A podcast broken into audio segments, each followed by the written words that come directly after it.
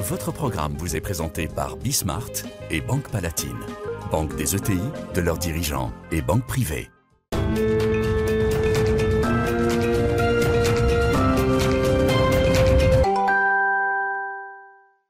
Salut à tous, on est de retour. Euh, c'est Bismart. Euh, semaine, alors, euh, semaine qui va être un petit peu particulière, hein, comme on le fait de temps en temps. Là, on, va, on va débattre ensemble de l'actualité économique du moment.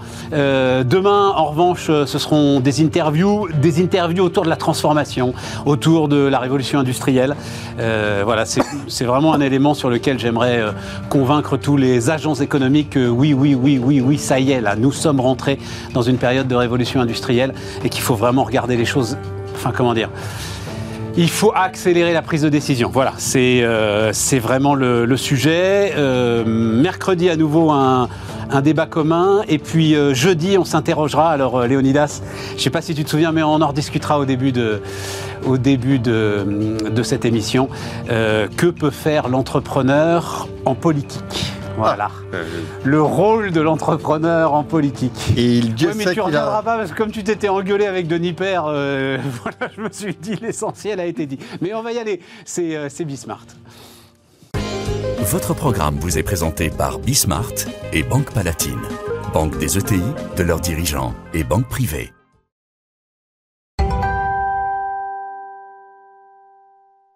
Donc, Léonidas Kalogéopoulos est avec nous. Salut. Bonjour, euh, Léonidas. Julie de la Sablière, entrepreneuse. Salut, euh, Julie. Euh, Little Wing, ton, ton, entreprise. Clément Aura. Salut, Clément. professeur d'économie. je ne sais plus où. Dauphine, Sorbonne Sorbonne et Sciences Po. Sorbonne et Sciences Po. Tiens, Sciences Po. Voilà, Sciences Po. Euh, alors, non, non, mais juste, je vous raconte très très vite. Euh, en fait, quand Denis, c'était une pure coïncidence, mais quand Denis Père a annoncé qu'il allait euh, essayer de participer à la primaire des Républicains, il était invité sur ce plateau-là en face de Léonidas. Et Léonidas l'a pratiquement engueulé. c'était absolument passionnant, mais un tout petit peu virulent quand même.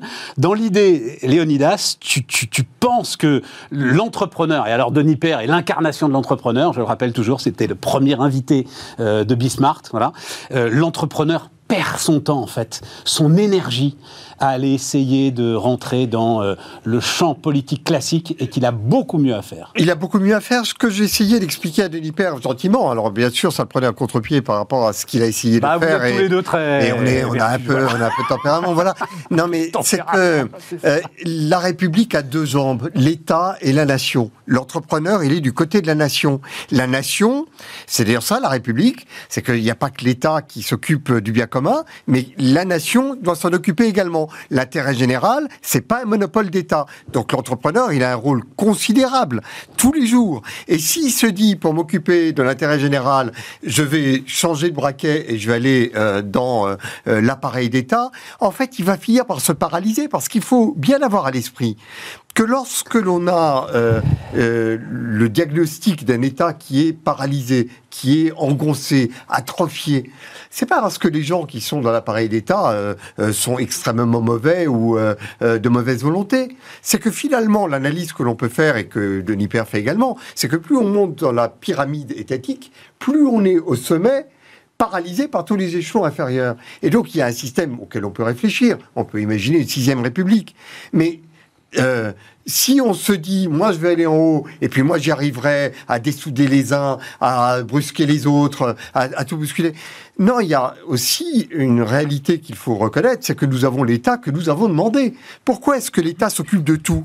Parce que tous les jours, il y a 15 sujets et tous les jours, on demande 15 fois à l'État de s'en occuper. Vas-y, vas-y. Simplement, je crois que l'entrepreneur doit faire ce qu'il a à faire en tant qu'entrepreneur dans la nation. Et il y a beaucoup à faire pour aider l'État d'ailleurs à, être beaucoup plus euh, efficace.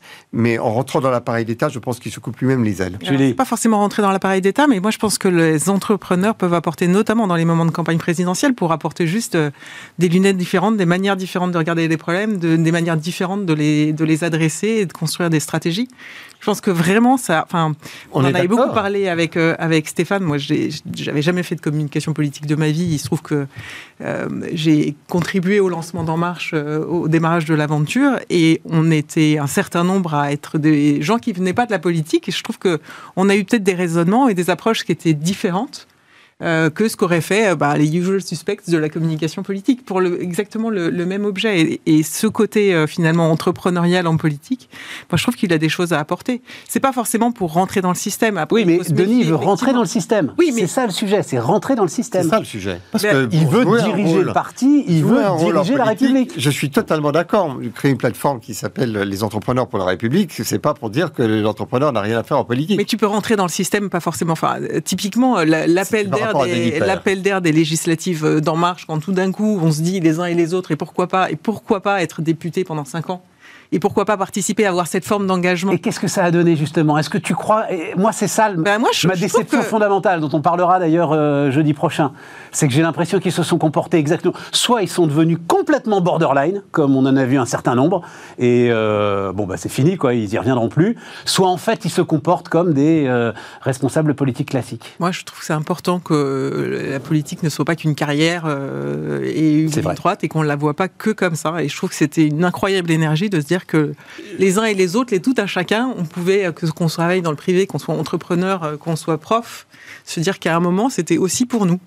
Clément alors, de toute façon, moi je pense, j'ai toujours été d'avis que la politique, c'était quand même un peu un métier. Là, je suis assez d'accord avec ce qu'a dit récemment dans son dernier livre, hein, Bruno Le Maire, c'est qu'on s'improvise pas, effectivement, responsable politique. Euh, mais c'est forcément plus facile quand on vient de l'administration.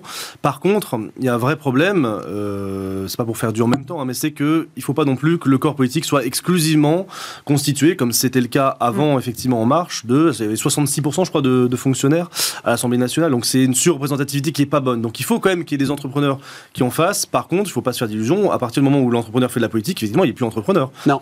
Et il est entouré de toute façon d'une administration, d'une haute administration, qui euh, bah, quand même le contraint énormément et euh, de toute façon, il se routinise, si j'ose dire, euh, pour euh, bah, employer un terme que, que t'aimes beaucoup, Schumpeter.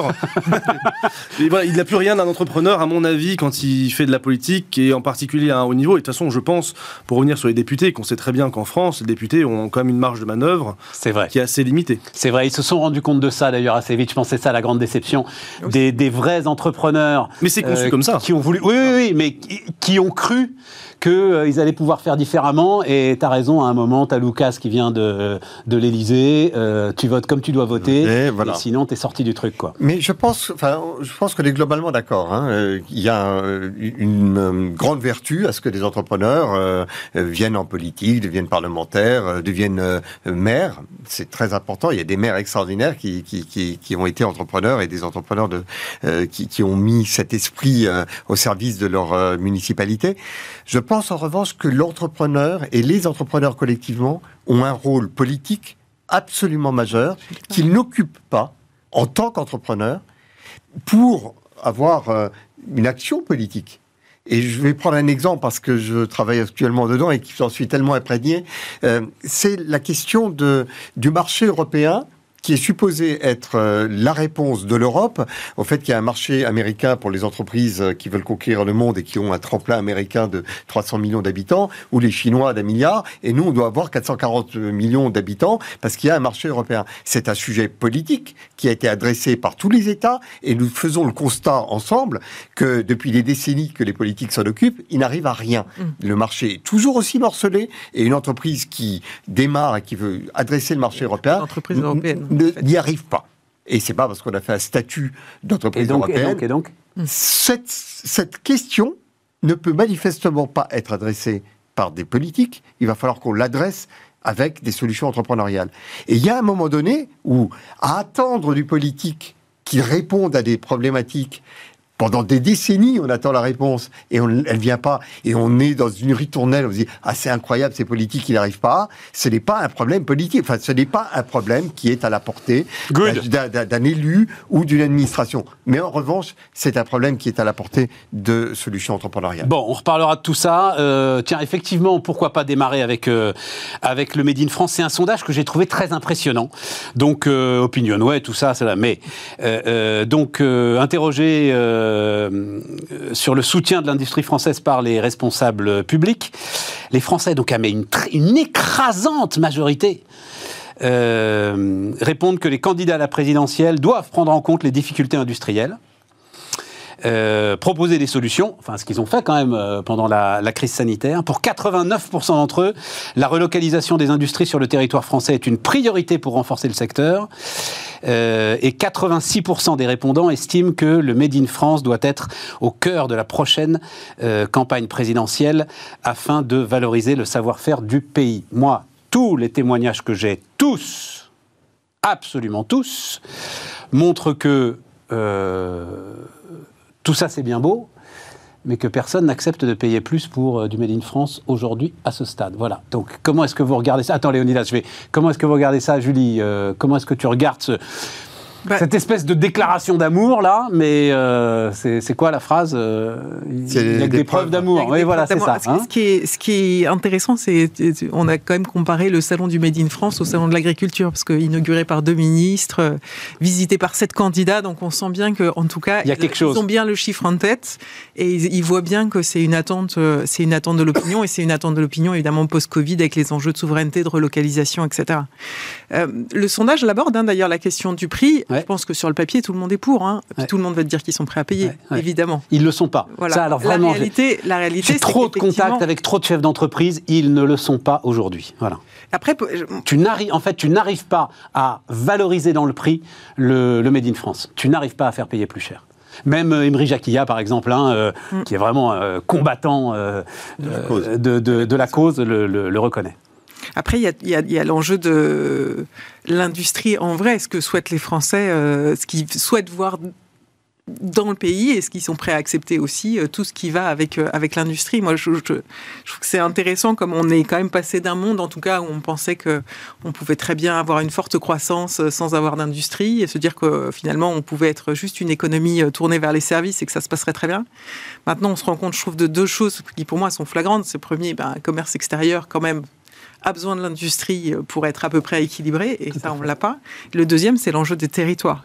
Et qu'il n'y a pas de territoire puissant sans tissu industriel puissant. Et ça, ça pose un problème politique qui est que nos régions sont incroyablement faibles. Quoi. Et, donc, tout le sujet de la, la, centralisation des pouvoirs publics, etc., moi, je pense que les, les, régions seraient un peu plus fortes pour discuter avec Paris aussi si elles avaient un tissu industriel euh, plus fort. Et là, ça nous ramène à bah, tous les sujets qui fait que on a plein de bonnes idées, on a plein de bons prototypes, on a plein de, plein de, preuves de concept qu'on présente dans ces salons où il y avait 70 exposants, je crois, il y a 5 ans, il y en a 800 aujourd'hui. Donc, euh, il y a des entrepreneurs qui travaillent justement sur des nouvelles solutions, des nouvelles offres, etc.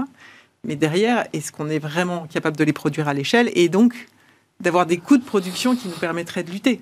Il y a, Pour l'instant, euh, moi, c'est ça que je ne vois pas, en fait. C'est cette capacité à, produire euh, à grande échelle et à faible coût en France.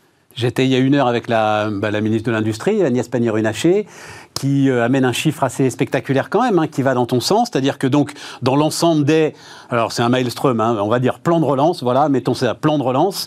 Tout ce qui est euh, modernisation de l'industrie, la poche modernisation de l'industrie, a été vidée, siphonnée, et c'est une très très bonne nouvelle, hein, en euh, deux, trois mois à peine, parce que les industriels ont énormément de projets aujourd'hui de modernisation de, de leurs outils de production, et que ces projets tiennent la route, parce que, comme l'a disait on ne s'est pas non plus mis à financer n'importe quoi. 40% euh, des projets ont été retenus, et ces 40% de projets, ben, ils ont vidé les, je crois que c'était 3 milliards d'euros, la poche qui était prévue pour euh, la modernisation de l'outil de production. Donc, ça va dans ton sens, il se passe quelque chose. Clément? Alors, il faut être, euh, je, je pense qu'il a déjà été dit, mais c'est vrai qu'il y a eu un consensus y compris chez les économistes. Et ce consensus-là, il n'a pas disparu, il hein. faut être honnête de ce point de vue-là, sur quelque part les vertus de la fragmentation hein, mondiale des chaînes de valeur. Et c'est pas la crise du Covid qui a changé ça. Et quelque part, moi je pense que le débat, il est plutôt politique. Et d'une certaine manière, on a toujours eu cette tentation, hein, euh, vous pouvez lire euh, les penseurs mercantilistes euh, jusqu'à la tentation de l'entre-deux-guerres, et aujourd'hui, il y a toujours eu la tentation politique du protectionnisme qui euh, en fait est du Made in France d'une manière ou d'une autre. C'est pas du protectionnisme. Ah, non, elle insiste beaucoup là-dessus, hein. Panier. Hein. Attends, non, non, non, non. Oui, mais je, je, termine. Donc sur le sur le produire local. D'une certaine manière, il y a toujours eu cette petite tentation et pour, enfin, globalement, les économistes ont toujours euh, été, on va dire, moyennement, euh, moyennement partants sur le sur le produire local il y avait même euh, les économistes que tu connais, hein, Tesmar et Landier, qui c'était dans les 10 idées qui coulent la France. Attends, il attends. faut réindustrialiser, etc.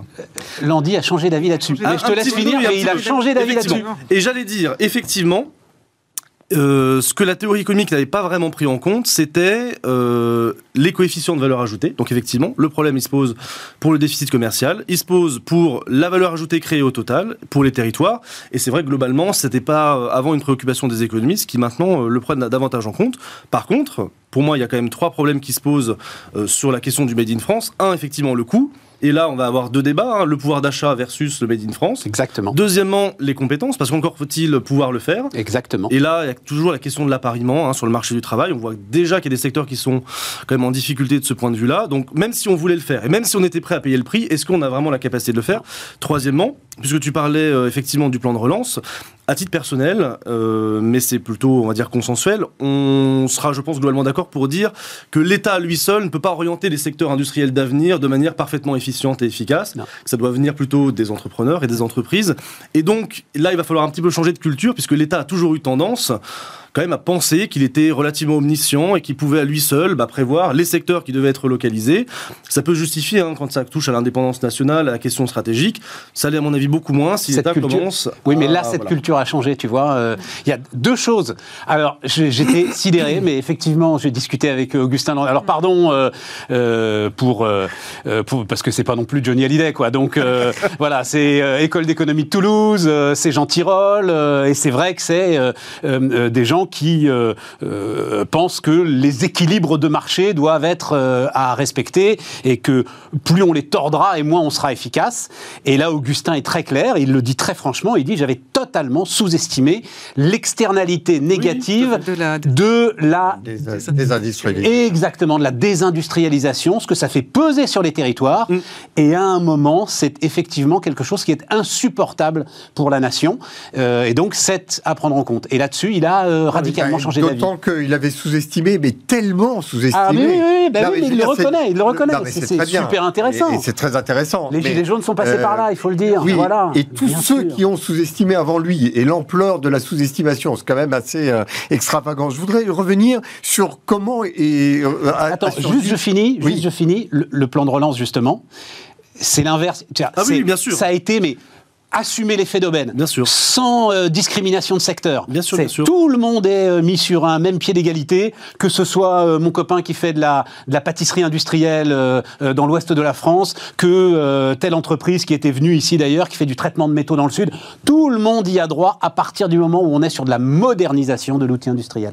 Vas-y. Le, le Made in France, un sujet qui nous ramène à, à la première thématique qu'on a abordée, il a été lancé en France par quelqu'un qui s'appelle Gilles Attaf, qui a créé une association qui est euh, euh, l'association du Midi France euh, fabriquée en France garantie et qui a fondé les forces françaises de l'industrie. Se souvenir d'ailleurs qu'ils se sont mis ensemble avec Yves Gégaud et Montebourg pour créer une association qui est de la France. Et pourquoi ils ont créé une association? Et ça revient à ce que l'on disait tout à l'heure. C'est parce que le politique ne pouvait pas s'occuper du Midi France. Parce que dès qu'il s'est occupé du Midi France, l'Europe lui disait vous n'avez pas le droit de faire un truc pour la France. Si vous faites quelque chose, c'est forcément européen. Oui, et ce que je voulais dire quand je disais que c'était protectionniste. Hein, c'est que dès que le politique s'en occupe, c'est considéré souvent comme une mesure protectionniste. Alors, c'est considéré comme une mesure protectionniste, mais c'est assez aberrant que l'on considère que dès lors que l'on s'occupe de ces industriels, parce qu'on a aussi une force industrielle à avoir, que ça serait forcément protectionniste, alors qu'il s'agit que de participer à une richesse collective et qui est aussi une richesse européenne. Ou une entorse à la concurrence. Hein, c'est ou effectivement un, bien concurrent. Donc en soi, c'est absurde. En tous les cas, euh, ce qu'ils ont fait, l'exposition le, du Made in France au parc des expositions est quelque chose qui est absolument stupéfiant. Moi, j'y suis allé en me disant, je vais voir. Stupéfiant. Ah, j'étais mais absolument mais ébloui de, de, du nombre d'exposants et de, de, de, la fréquentation. Mais c'est absolument invraisemblable. Les gens y allaient en famille. J'étais un dimanche, euh, je sais pas, vers, vers, 13h, mais, mais avec les enfants, repartant avec des sacs. Enfin, euh, ça se bousculait. Mais une affluence invraisemblable. Tant mieux Oui, non, mais tant mieux. Mais je veux dire, il y a quelque chose qui est intéressant. Les politiques sont venus. C'est le privé et les entrepreneurs qui l'ont organisé. Et ils l'ont organisé, d'ailleurs, c'est intéressant, avec les régions. Mm. Mais euh, c'est une initiative totalement prises en dehors des sphères gouvernementales et auxquelles le gouvernement a pu apporter son soutien, l'inverse n'aurait pas été possible. Je donne cet exemple parce que je, suis devant la même problématique en ce moment sur les solutions euh, euh, anti-Covid. On a créé un comité, des vingtaines de boîtes qui ont des virucides, des purificateurs d'air, des détecteurs de Covid, et ce sont des boîtes françaises. Pourquoi? Parce que euh, il s'avère qu'elles sont concurrencées par les Chinois, par les Américains, qu'importe. Mais le gouvernement dit, il faut absolument qu'on mette en lumière cette filière. Et puis instantanément, il dit, ah ben oui, mais elle est française, je ne peux pas le faire parce que j'ai l'Europe. Et donc comment je fais? Et ça fait trois mois qu'ils se disent comment va-t-on faire? Donc on va finir par leur résoudre le problème. On va le faire nous, et puis ils viendront. Mais euh, c'est vrai que euh, le politique ne sait pas aborder ce sujet. Alors, il y a désormais un certain nombre de, de, de, plans dans le plan de relance. Tu sais que c'est ouvert à tout le monde, dès lors que les entreprises sont sur le territoire national. Mais si c'est une entreprise européenne euh, euh, qui est sur le territoire national, elle a droit également à ces aides. Je sors d'une. Alors, je vais vous raconter ma vie, mais c'est pour la bonne cause. Euh, je sors d'une table ronde, enfin une série de tables rondes. C'est là où j'ai rencontré Agnès Pannier-Runacher pour l'université des, pour l'université des achats. Et donc c'est le Conseil national des achats. C'est les acheteurs. Hein. Ils sont au cœur de tout. Hein. Bien sûr. C'est eux qui vont faire que ça fonctionne ou que ça que ça fonctionne pas. Et donc arrive maintenant cette notion très intéressante de total cost of ownership.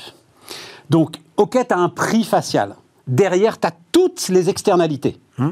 Et euh, alors c'était très intéressant parce que c'est une boîte par exemple comme FH, tu vois, on est dans le BTP, qui donne à ses équipes sur le terrain un logiciel qui permet de calculer le total, le total cost of ownership. Ça veut dire le prix kilométrique, ça veut dire le prix carbone, ça veut dire la fidélité du client à qui euh, tu commandes. L'ensemble de ces externalités qui aujourd'hui peuvent commencer à se mesurer, peuvent commencer à avoir un prix. Et compenser le prix facial. Et compenser le prix facial et donne aux acheteurs des moyens d'arbitrer.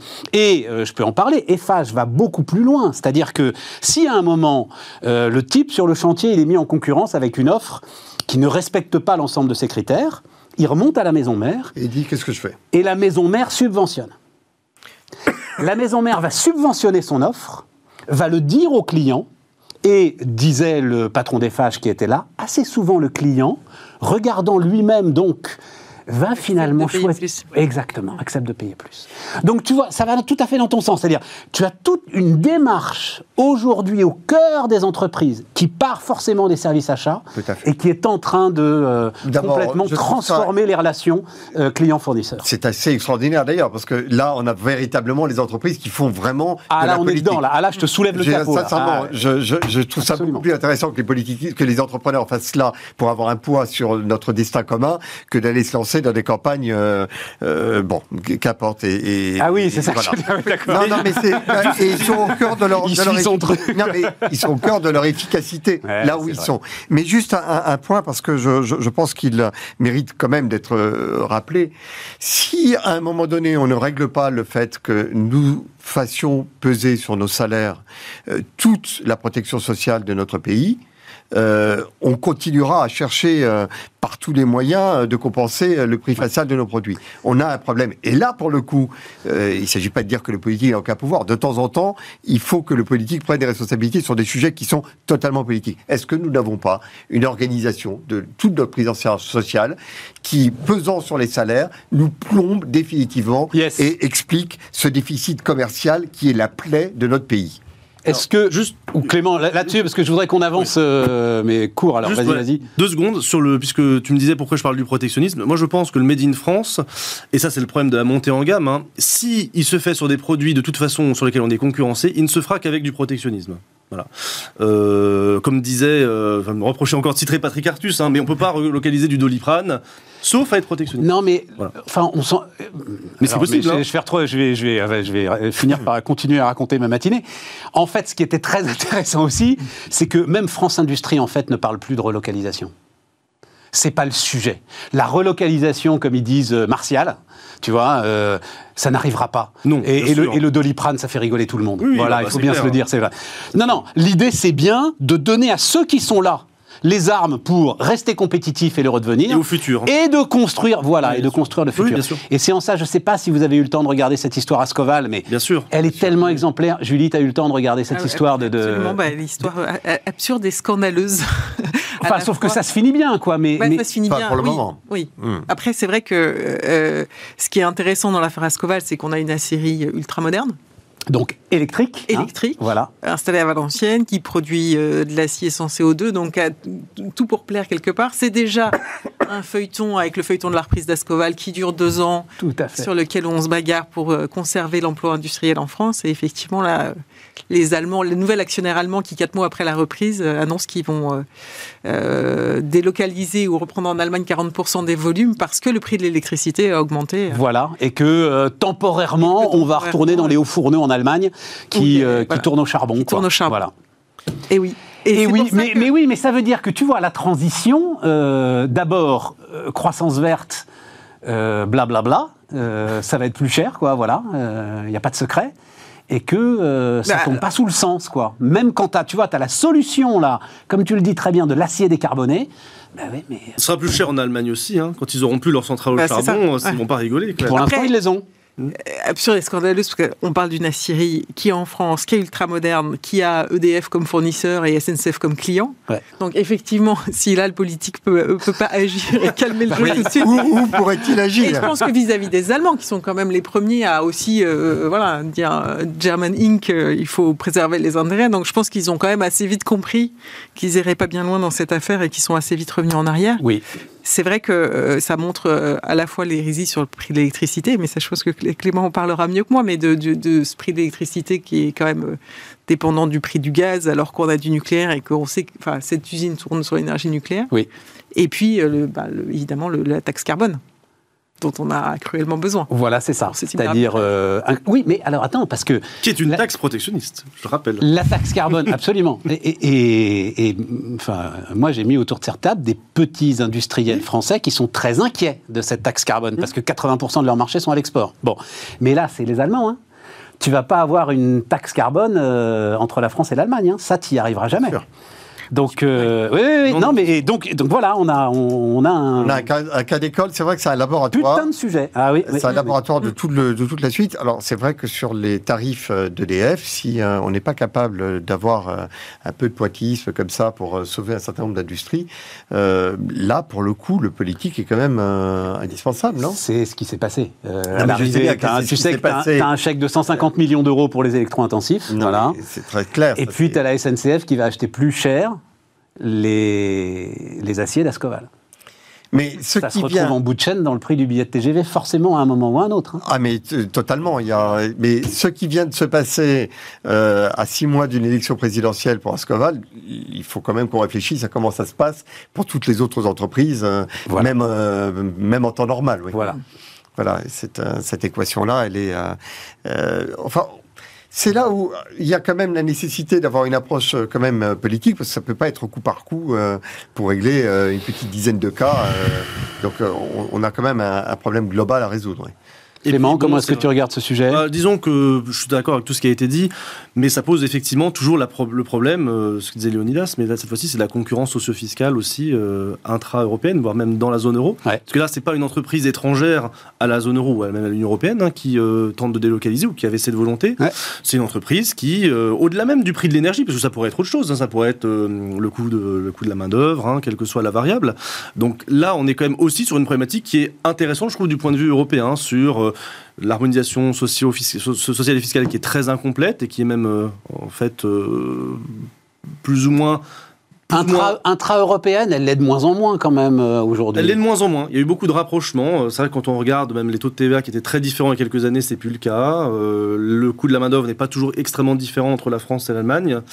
Euh, on racontait la semaine dernière Shell qui se barre des Pays-Bas parce qu'il y a une taxe sur les dividendes. Même les Pays-Bas, tu vois, ils sont obligés de s'y mettre. Quoi. Bien sûr, mais c'est toujours pareil, il suffit qu'il y en ait un pour que, euh, pour que de toute façon la concurrence socio-fiscale existe, et pour l'instant, il y en a plus que un.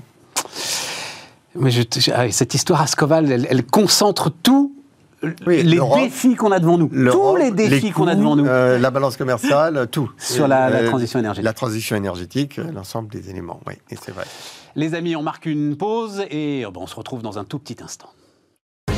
Votre programme vous est présenté par Bismart et Banque Palatine, banque des ETI, de leurs dirigeants et banque privée.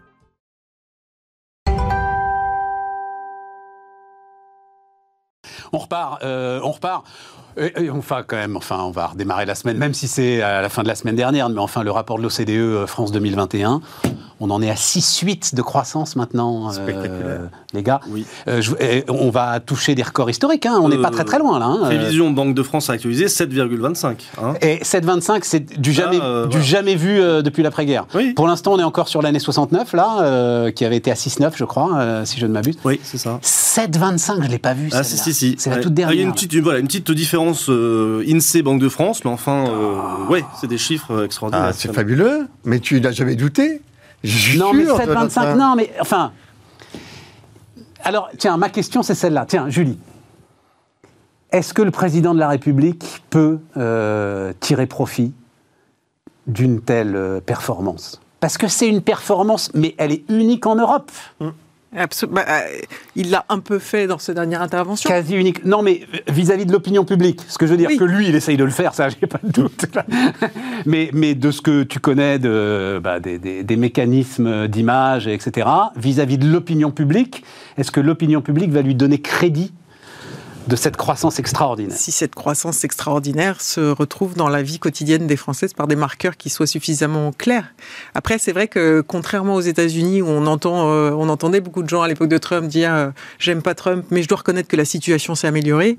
Je pense qu'en France, on ne sait pas dire j'aime pas Macron, mais je reconnais que la situation économique s'est améliorée parce que notre débat est quand même très idéologisé toujours. Et c'est vrai que il y avait cet article de The Economist la semaine dernière euh, qui disait bah la France s'en sort plutôt bien, mais elle est toujours toujours euh, gloomy et, et feel miserable. Mais c'est ça qui est fou. Et, c'est ça qui est fou, c'est qu'on a des, vrais, des vrais, je sais pas, ça doit, ça doit s'expliquer en psychologie, je pense, mais cette capacité à être dans les croyances limitantes. Quoi.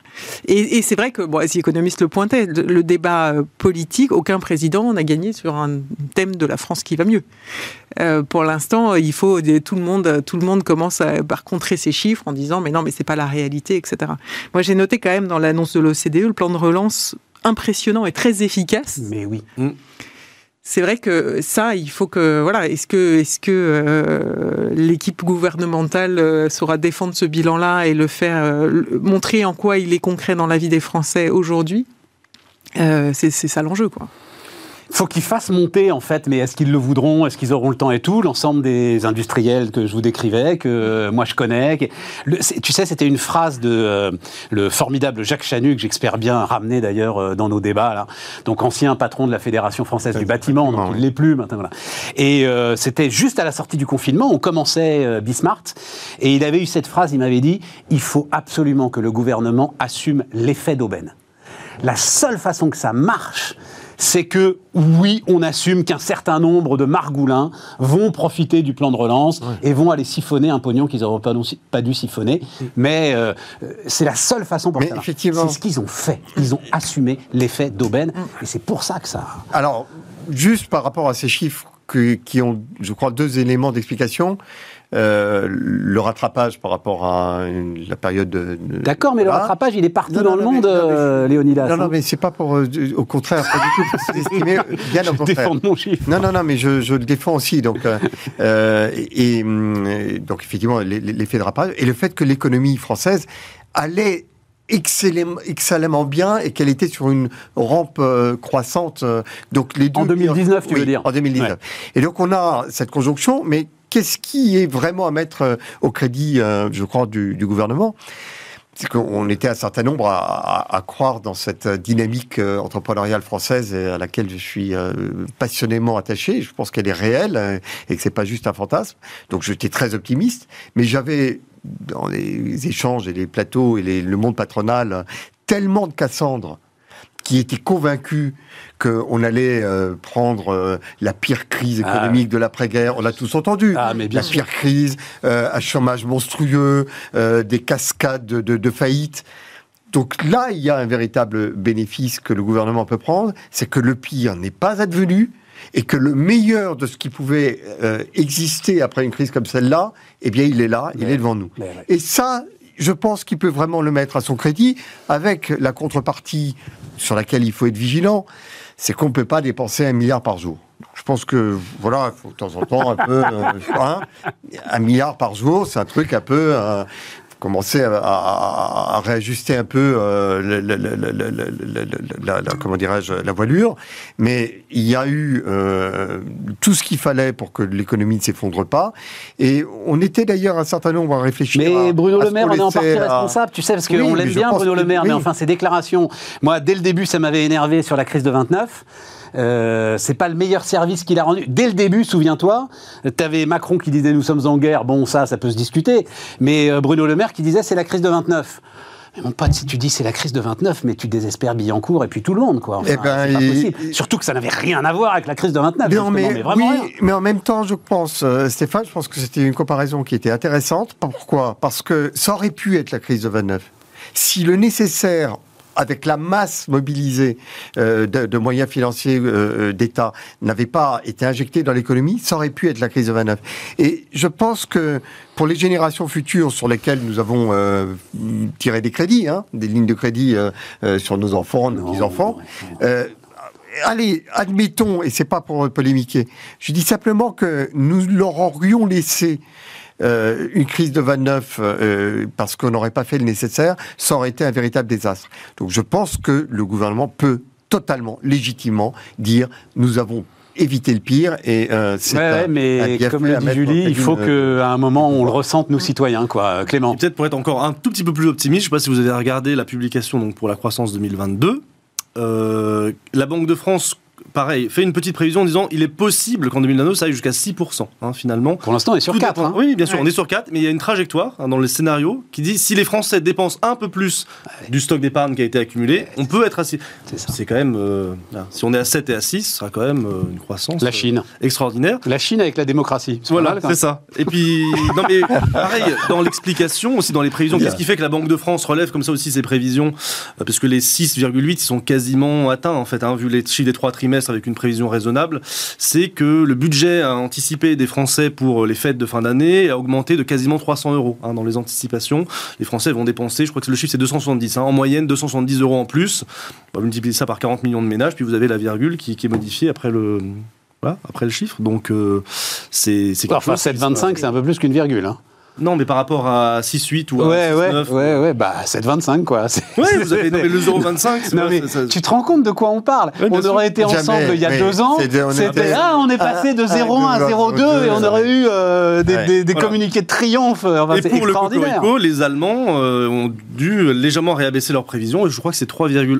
Oui, mais on sait pourquoi. Pour le coup, c'est l'automobile. Oui, voilà. sûr. C'est conjoncturel, c'est conjoncturel, c'est l'automobile. En 2022, ils sont pas une très forte croissance. Non, non plus. 2,5. Hein. Oui, absolument, absolument. Mais c'est l'automobile et le euh, ralentissement chinois qui sont leurs deux gros moteurs, quoi. Voilà. On doit aller faire des progrès sur le commerce extérieur qui reste une plaie de notre économie. Et là, je pense que euh, c'est une plaie euh, qui, qui, repose sur les épaules de tout le monde. Mais je crois qu'il y a vraiment de quoi, comment dirais-je, booster la fierté nationale autour de ces chiffres. Et, c'est tant mieux parce que c'est totalement légitime. Mais si je peux juste me terminer une dernière fois sur le déficit, le déficit extérieur, c'est vrai que c'est une plaie justement, pour les externalités, tu le disais que ça génère, mais Qu'est-ce qui nous incite pas toujours à le réduire Et c'est là où il, peut y avoir un manque d'incitation, c'est que tant qu'on est dans la zone euro, on le finance sans problème. En fait, c'est ça le, problème, c'est que on a, les, gouvernements n'ont pas d'incitation, euh, contrairement à une zone monétaire, on va dire, euh, qui serait elle-même en, déficit. Euh, voilà, à partir du moment où la zone euro, de toute façon, a un excédent tellement énorme, hein, je crois que c'est 400 milliards d'euros l'excédent courant de la zone euro. De toute façon, comme on emprunte, hein, besoin extérieur en euros. nous, on n'est pas, voilà, on est quelque part dans les avantages de l'euro pour la France. Nous, individuellement, on n'a pas d'incitation à la réduire, alors que ça crée des externalités négatives par ailleurs. C'est un peu notre problème aussi. Oui, enfin, c'est quand même pas étranger non plus à notre problème de réindustrialisation. Non, bien sûr. Non, non c'est vrai, c'est vrai, Léonidas. Non, c'est des externalités, mais on, oublie la facilité. Euh, ce qui explique très justement Clément, c'est que c'est tellement facile que. Voilà. Oui. Sur deux, sur deux éléments centraux, tu as cité la dette, les générations extérieures. Alors non, c'est pas plus les générations extérieures que nous qui en supportons le prix, euh, Léonidas. Mais oui, mais ça fait partie d'une série de trucs que moi j'aimerais quand même rectifier de temps en temps dans le discours. Très voilà. monnaie. Hein, non, non, non, non, mais la dette, elle est là pour tout le monde. On en paye, euh, elle pèse déjà sur, euh, euh bah, justement. celle qu'on a contractée, elle pèse pas, d'ailleurs. L'ensemble, celle qu'on a contractée, elle pèse pas et elle ne pèsera jamais. Mais mm. ce que je veux dire, le poids de la dette, il pèse de toute façon sur l'ensemble de ceux qui ont la supporté aujourd'hui. Bon. Oui, Stéphane. Non, mais ce que ça veut dire. Non, mais au-delà de certain niveau, bien entendu, la boule de la dette va rouler quand même très très longtemps et très loin, et elle grossit tout le temps quand même. 276% de dette sur PIB pour les Japonais. Hein. Oui, sur leur je sais pas où il est le niveau. Hein. Euh, sur leur propre. Là, vu l'écart entre le taux d'intérêt et le taux de croissance, euh, de toute façon, on va voir ça diminuer. Hein, le, dire que dans les prévisions, sauf si on continue à dépenser autant, hein, c'est toujours pareil. Mais, oui, mais c'est vrai qu'on va redescendre un peu. que la pente est un tout petit peu. C'est pour ça que je dis. Non, Écoute, on est à 117, on va redescendre à 115. Ça va te rassurer. Absolument. Je te remercie. Voilà une bonne nouvelle de plus. Et voilà une, voilà une bonne nouvelle de plus. Non, et puis il y a euh, alors l'ensemble de ce que l'Insee a envoyé sur l'emploi, mm. qui est aussi quand même très très intéressant. je ne sais pas si vous avez eu le temps de regarder, parce que euh, Je que ta dernière prévision. Tu, as eu le temps, euh, Clément. Voilà, le, et notamment sur l'emploi des jeunes, et notamment sur le retour à l'emploi. Voilà, on voit l'effet de l'apprentissage. Voilà. Enfin, enfin. gros défaut, parce que c'est vrai que le, taux de chômage n'est pas un bon indicateur à lui seul. Euh, c'est un indicateur qui est voilà, facilement manipulable ou en tout cas qui prend pas en compte assez facile, voilà, toute la performance en termes d'emploi. Et donc là, on voit qu'il y a le retour au marché du travail d'une partie des catégories qui en étaient bah, soit exclues, soit qui s'en étaient détournées. Et c'est en fait une très bonne nouvelle aussi bien d'ailleurs sur l'emploi des, jeunes que ça pourrait être ensuite sur l'emploi des seniors euh, dans les années à venir. Donc je résume ce que dit l'INSEE et ce que dit notamment Jean-Luc Tavernier, le, son, directeur général. On pouvait s'attendre, euh, vu les hausses de, création d'emplois, vu les chiffres de Pôle emploi, ce ne sont pas les mêmes que l'INSEE, hein, il faut toujours insister là-dessus, les chiffres de Pôle emploi nettement orientés à la baisse. Jean-Luc Tavernier dit on pouvait s'attendre à ce que nous-mêmes, notre donc taux de chômage au sens BIT, euh, baisse fortement. Il ne baisse, pas. Pourquoi? Parce que tu as une augmentation du taux de participation au travail. Mm. L'ensemble de ceux qui étaient complètement découragés d'aller chercher un emploi, tout à coup se disent tiens, j'ai peut-être une chance. Euh, ouais, voilà, je vais essayer d'y retourner. Et ça, c'est la meilleure nouvelle. Alors on n'a pas la, enfin, euh, moi je, ne suis pas du tout une spécialiste de ce sujet. On n'a pas forcément la vision de ce qui est là-dedans, et mais c'est pas forcément euh, problématique. Je pense que c'est des bonnes politiques d'activation euh, pour ramener au travail de toute façon, mais tout, ce qui sont les dispositifs, un, jeune une solution, et eh ben, et eh ben ça en fait partie, etc. Ça en fait partie. Mais je pense. C'est-à-dire, tu es obligé de te dire qu'à un moment, tout ça, même si ça a l'air d'être un empilement de trucs, là, mm. voilà, qu'on a déjà vu dix fois. Si ça produit ça, effectivement, c'est. Non, mais pardon, il y a quelque chose qui est très particulier que le gouvernement. Mais ça fait partie des marqueurs, voilà. Je pense que sur les choses, ça fait partie des marqueurs qu'il faut absolument rendre visible pour les Français, pour le coup. Voilà, c'est ça. Dans cette campagne. Se dire que. Parce qu'on a vu tellement de dispositifs de campagne, etc., qui, en fait, euh, produisaient pas d'effet. Je pense que l'apprentissage c'était intéressant aussi qu'au départ, quand on l'a ouvert aussi aux jeunes mm. en fin d'études et aux jeunes à bac plus 5, etc., ça a contribué à faire changer l'image de l'apprentissage, mais drastiquement. Donc c'est vrai que c'est pas forcément ce qu'on avait le plus besoin, mais en même temps, c'est en faisant de l'apprentissage cette filière d'excellence, y compris pour les bac plus 5, qu'on a réussi, je trouve, à faire changer l'image de l'apprentissage dans le pays. Tout à fait. Donc il faut pouvoir, euh, effectivement, ça, ça, ça, fait partie des crédits. Euh, et c'était pas gagné. Mais c'était pas gagné. Et alors, une précision, puisque c'était une émission passionnante, allez la voir si ça vous intéresse. Euh, la semaine dernière autour de l'emploi, notamment avec euh, Gilles Berset, avec euh, Bernard Martineau et avec Jérôme Matisse, où ils expliquaient quand même que, comme tu viens de le dire, c'était assez fort et le dispositif marchait très très bien pour l'université. Euh, c'est plus compliqué pour le lycée. Et c'est plus compliqué encore aujourd'hui en sortie de lycée. Et c'est vraiment là qu'il faudrait faire. Ça, je pour avoir un apprenti à la maison, je pense que les, les écoles sont pas du tout encore, enfin, notamment pour les bacs pro, etc. Voilà. Les écoles sont pas du tout, enfin, ne savent pas assez bien aider les enfants à trouver euh, des stages. Quand tu dis les écoles, c'est les lycées. C'est le lycée. Ouais. voilà, c'est ça. C'est, enfin, il y a un énorme sujet, euh, voilà, avec des, qui, qui savent quand même pas bien comment les orienter, qui n'ont pas de base de données. Enfin, c'est assez impressionnant je trouve, pour en accompagner un très concrètement. On se dit beaucoup de choses sur l'apprentissage, mais tant que euh, voilà, il faut, vraiment qu'aussi les établissements s'y euh, mettent, euh, je trouve, plus fortement. Les, points très très positifs de ce qui a été fait, c'est la manière dont on a réussi à imbriquer tout le tissu industriel et le tissu économique dans cette, ce cycle d'apprentissage. C'est vrai que ce gouvernement n'a pas uniquement eu des politiques venant d'en haut pour saupoudrer il y a eu vraiment des partenariats qui ont été tissés avec le monde économique.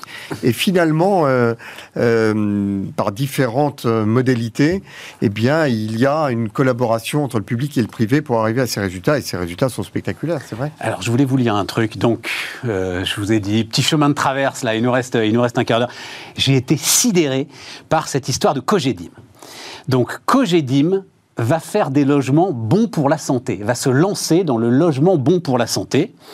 Euh, Cogedim a beaucoup travaillé sur le confort d'été. Il promet des bâtiments aux teintes claires, dotés de brise-soleil, avec des balcons végétalisés pour une meilleure ventilation. Ces appartements seront bi-orientés ce qui apporte aussi luminosité et permet de renouveler l'air.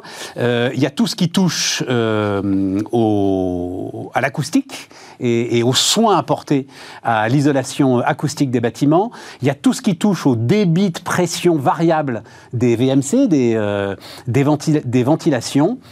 Et enfin, sensibiliser les acquéreurs euh, à ces sujets, leur expliquer qu'eux-mêmes génèrent de la pollution et qu'ils peuvent changer leurs pratiques. C'est pour, pourquoi nous leur offrons à tous un appareil de mesure de la qualité de l'air et des émissions de CO2. Je, je, pense furieusement à ce que la philosophe Gabrielle Alperne vient nous raconter assez régulièrement sur l'hybridation aujourd'hui de tous les business, c'est-à-dire tu peux plus te contenter d'être promoteur, nous dit euh, Cogedim. Ah, absolument. Tu dois apporter une valeur supplémentaire. Et donc, ça va être l'appartement bon pour la santé. Non, mais, en fait, normalement, c'est l'alimentation, normalement, c'est fait du sport. Normalement, et ça, j'habite dans un appartement Cogedim, je vais être en meilleure santé. Les promoteurs ont cette idée que désormais, ils doivent apporter un service que la promotion, c'est un service. et c'est une gamme de services. Tout à fait. Et d'ailleurs, c'est une euh, bascule que la Fédération française euh, de, du bâtiment, du bâtiment de l'immobilier, de, la, la, la, la, FPI, la Fédération de la promotion immobilière. La promotion immobilière, très juste. Euh, a, a, a, prise euh, un tournant avec sa précédente présidente, Alexandra François Cusac, et, et elle a lancé quelque chose qui va être en ligne dans quelques jours, quelques semaines, qui est un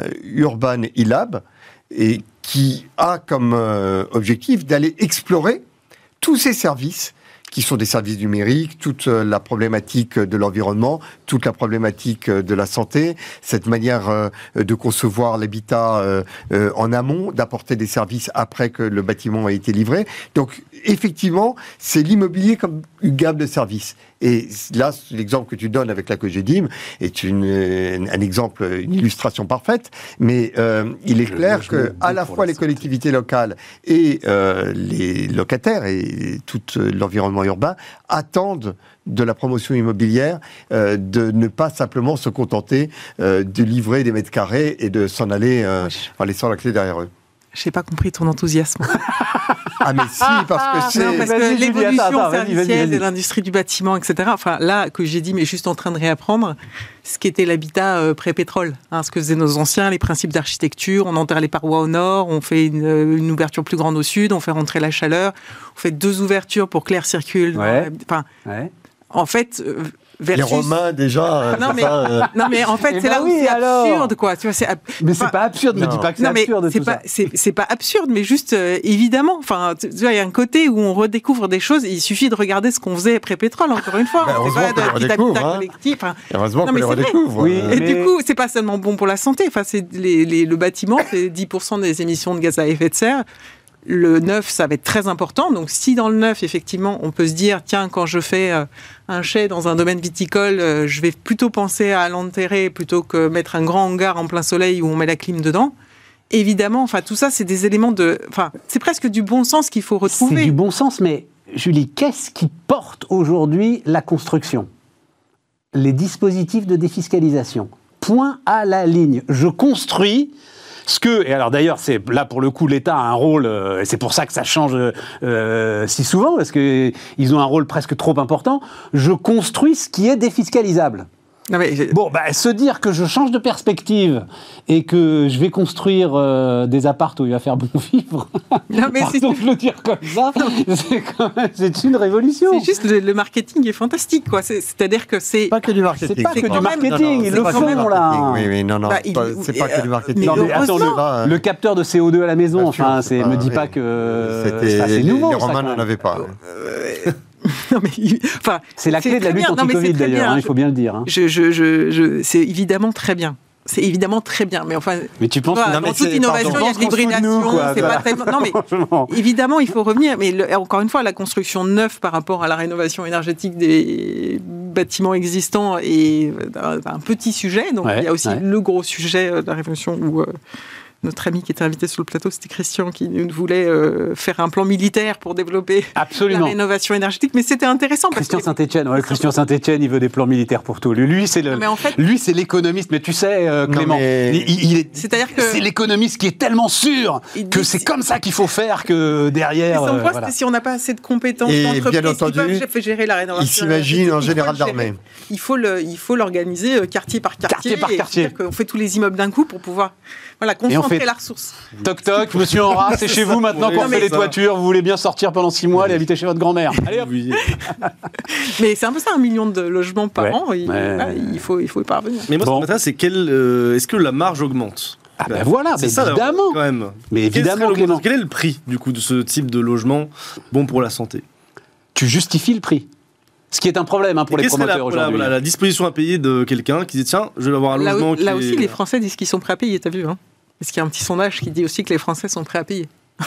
pour une, euh, un logement plus. Donc quel prix supplémentaire Pour un logement euh, plus respectueux de l'environnement, en tout cas, les Français disent qu'ils sont prêts euh, à payer aujourd'hui. Ce qui est intéressant, c'est que dans la, quand ils évaluent la qualité environnementale d'un bien, ils voient évidemment la consommation énergétique, l'isolation, etc. Ils ne voient pas être habité loin d'une infrastructure de transport, par exemple. Ouais. Donc continuer à prendre sa voiture pour les déplacements, ça, il voit mais pas Le problème, c'est que si tu habites près d'une infrastructure de transport, alors là, pour le coup, le, ça coûte beaucoup plus cher. Voilà. Mm. Donc la question, c'est est-ce que tu acceptes de sacrifier 10 mètres carrés parce que à l'arrivée, ça va être ça. 10 mètres carrés pour le pour, le tram, le train. Voilà, c'est ça, et pour avoir quelque chose d'écologiquement euh, compatible. Ou le stationnement payant de plus en plus cher, parce que ça peut être aussi une économie qu'on fait en se rapprochant d'un réseau de transport. J'ai encore appris un truc dans ma table ronde, là je vous raconte tout. Non mais c'est passionnant. Hein. C'est, non, c'est très intéressant sur les délais. C'est-à-dire qu'aujourd'hui, euh, les constructeurs, les promoteurs, etc., sont sous la pression des délais. Mmh. Et euh, Benoît Druffret, le patron des FAGE, expliquait du sujet euh, contracter le temps. Expliquait très simplement que sur un bâtiment haute qualité environnementale, vous allez chercher les meilleurs matériaux. Euh, vous allez faire le geste du compagnon pour faire le joint. C'est 80% en fait de la performance du bâtiment derrière. Mmh. Si le compagnon n'a pas le temps de faire le joint comme il doit faire le joint, alors ah, Personne ne va se rendre compte de rien. Hein. Simplement, la performance sera pas au rendez-vous. Voilà. C'est super intéressant quand même. Ah oui. Ouais, et tout l'enjeu des hein compétences. ça, ça, un truc, là, hein. ça me rappelle ce qu'on avait dit sur les batteries, comme quoi l'essentiel du gain de, de, du gain de, de kilométrage des batteries, c'était pas en fait la batterie elle-même, c'était le pilotage de la puce. Euh, Exactement. Battery Management System. C'est ça. Ouais, ouais tout à fait. Ce genre de... On apprend des choses comme ça. C'est un peu fait pour. Oui. Et vous, c'est une sorte d'échange, oui. une sorte de bouillante culture. Et alors, on, termine avec le métaverse. Alors, le métaverse avec l'immobilier. On termine avec le métaverse. On va en parler largement demain. Mais alors, c'est Yves Guillemot. C'est pas le. Enfin, c'est un gars sérieux, Yves Guillemot. Hein. Et puis alors le, le bon sens breton. Hein. Euh, donc Ubisoft. Vous savez, chez les Guillemot, euh, quand il y a une décision difficile, ça se traite euh, sur la table de la cuisine de la grand-mère Guillemot en Bretagne. Hein. Donc euh, voilà, on rigole pas. Révolution industrielle de demain, donc Yves Guillemot euh, parlant du, métaverse, je me dépêche de vous lire ça. Avec des outils comme la blockchain et le développement des crypto-monnaies, on va pouvoir créer de nouvelles règles qui s'appliquent à l'échelle du monde. Cela ouvre une nouvelle frontière. Tout comme, tout comme on a exploré l'espace et marcher sur la Lune. Nous sommes à l'aube d'une nouvelle révolution. C'est une extension de notre monde qui s'ouvre à nous. Aujourd'hui, ce monde en 2D existe déjà pour les joueurs de jeux vidéo. Demain, il existera pour tous. Il sera en 3D. On va faire bien plus que simplement abolir l'existence. On pourra multiplier les discussions et les business en luttant, contre les préjugés. En luttant contre nos préjugés. Parce que dans notre monde, quand vous regardez une personne âgée ou une personne d'une autre culture, ajoute-t-il, euh, ça influence votre attitude et demain, quand vous discuterez avec votre avatar, eh ben, vous serez beaucoup plus ouvert. Alors ça, moi, ça m'a vraiment surpris dans l'interview parce que est-ce que les gens seront meilleurs dans le métaverse? C'est une question. C'est pas vraiment ce que les réseaux sociaux nous ont montré. Hein. Les gens sont pas vraiment meilleurs, plus ouverts, plus tolérants sur les réseaux sociaux. Même parfois. ça m'a surpris parce que ça donnait une tonalité à côté de la révolution industrielle. Tout d'un coup, pourquoi nous parle-t-il de ce monde qui serait moins, euh, qui permettrait de lutter contre les préjugés? Je trouve ça étonnant de la part de, de, de, Guillemot d'arriver sur ce terrain-là. Ben, parce que c'est la révolution, enfin l'image qui me vient, c'est la révolution des sans-culottes. À partir du moment, enfin si tu veux, euh, la fin de la féodalité, c'est aussi euh, qu'à un moment, tout le monde s'est mis à s'habiller de la même façon, si tu veux. Euh, si, moi, ça me semble tout à coup, tu t'affranchis d'un certain nombre de, de la même façon. T'inquiète pas que Louis Vuitton va te vendre des tenues. Enfin, tu vas pas du tout t'habiller de la même façon. Hein. D'ailleurs, on sera pas tous Donc, le métaverse, on sera pas tous sur Manigo dans le métaverse, hein, tu vois. Il y en a les acheter avec des bitcoins. Tu vois, et on les achètera avec la monnaie de Facebook je pourrais être aussi grand que toi dans le. Eh, tu vois, Julie, voilà. Hein Exactement. non, enfin, enfin la, solution a été trouvée. Il faut que métaverse arrive. Oui. Non, mais je me mets sur les ronds. Tu ne hein. crois pas un instant que, euh, en fait, ça ça puisse porter de nouveaux rapports, parce que c'est ça qui nous décrit Guillemot, de nouveaux, rapports, entre les êtres, entre les entreprises. Entre les êtres, euh, non, je ne crois pas du tout, moi. Je ne crois pas du tout. Non. Moi, je pense que ça permet euh, de faire dans un monde virtuel euh, des essais euh, pour essayer de voir comment améliorer notre monde réel. Euh, mais voilà, c'est mes obsessions en moi. En l'occurrence, il s'avère que le monde de la promotion immobilière s'intéresse énormément à ces univers en 3D. Ah oui, mais alors ça, ça c'est Dassault Systèmes. D'accord, c'est la modélisation en 3D. Et c'est très, et c'est déjà euh, opérationnel. Euh, ça commence, hein, on est au balbutiement. Mais on voit très très bien que euh, prendre une ville et commencer à faire des essais, à faire des groupes, à regarder est-ce qu'on met les commerces à tel endroit, est-ce qu'on on met des étages en plus ou euh, qu'est-ce que ça euh, donne Qu'est-ce que ça donne Là, on est voilà. Le tester. Et puis là, on va pouvoir le tester dans la réalité de la vie. Eh ben, je trouve que là, il y a des choses absolument passionnantes. Après, le domaine des jeux est un domaine. Euh, non, mais justement, Guillemot, il en sort. Tu vois, il dit, il dit, nous, on est déjà dedans. C'est pour ça que son témoignage est intéressant. Absolument. Parce que lui, il dit, nous, nous, on est déjà dedans, en fait, le métaverse. Et c'est là, et c'est là où quand même Zuckerberg a fait un coup de com de dingue parce que ici, il a préempté le métaverse d'un coup d'un seul. Ça devient son sujet alors que c'est déjà ancien. Ça devient son sujet alors que c'est pas là demain il a réussi à dire, bah, en fait, et, et donner. c'est moi. Méta, c'est moi. Et euh, finalement, donner une vision à son groupe. Hum. Euh, qui tout d'un coup est très clair parce que bah oui il a racheté Oculus bah oui la monnaie tout ça, toutes les pièces du puzzle s'assemblent là où euh, les autres maintenant vont devoir ramer pour dire mais nous aussi on y est donc je voyais Apple qui va lancer son casque l'année prochaine voit bien qu'ils vont tous y être, ce qui est d'ailleurs une question. Ben, hein, parce que je pense qu'on pourra visiter un métavers. Mais ce qui est si on a 5 métavers, 5 avatars, ça va devenir compliqué. Ubisoft, euh, on est déjà présent là-dedans et je trouve que c'est euh, intéressant qu'il y ait de nouvelles aventures dans lesquelles euh, nous avons vraiment nos champions bah, nationaux. bien sûr. Ah oui, puis euh, Dassault Systèmes. Enfin, bien sûr, non, non. Il y a une entreprise aujourd'hui qui règne sur la modélisation 3D, c'est Dassault Systèmes. Clément, tu, toi aussi, tu es dubitatif. Hein, c'est difficile d'en penser quelque chose. Hein. On n'a jamais été aussi proche. En même temps, je trouve qu'on se rend, à mon avis, pas du tout compte de ce que ce sera, euh, que ce sera développé. moi, j'ai beaucoup de mal à en penser quelque chose, quelle que soit d'ailleurs l'application, hein, pas que sur les jeux. Euh, mais je doute effectivement que ça change profondément la nature humaine. Je suis un peu Il n'y a aucune raison objective. Non, mais, tu as raison, j'y pensais furieusement. C'est ce qu'on pouvait lire sur euh, les espoirs de l'Internet. Mm. Que tout à coup, la connaissance euh, ouverte à tous. L'universalisme. L'universalisme. et à l'arrivée, c'est sans doute le pire de l'humanité qui se déverse sur ces réseaux. Hein. Aussi, Et le meilleur. Et le meilleur. Ouais, faut le chercher un peu. Faut le chercher un peu. non, tu le trouves, tu le trouves. Oui, oui. Enfin, le pire, on le voit pas facilement. Oui, oui, on sait, on canaliser euh, le meilleur. Non, alors oui, oui, ben, on finit toujours par une note positive et puis on fait, alors on fait le lien avec l'émission de demain parce que je vous disais, donc demain, Mathieu Courtecuisse, Skia Partners, c'est une croissance en termes de consulting euh, indépendant en France euh, sans équivalent.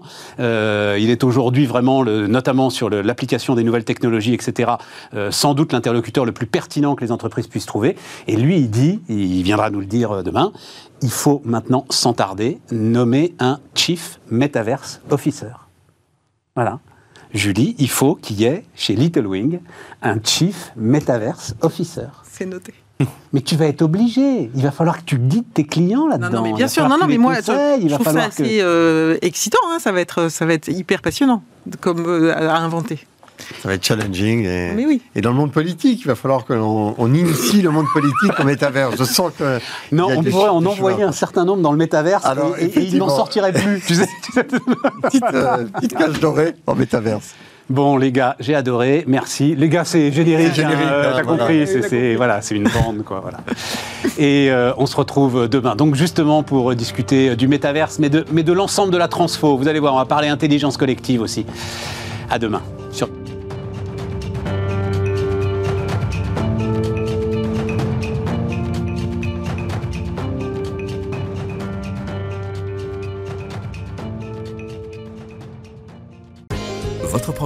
a été présenté par Bismart et Banque Palatine, banque des ETI, de leurs dirigeants et banque privée.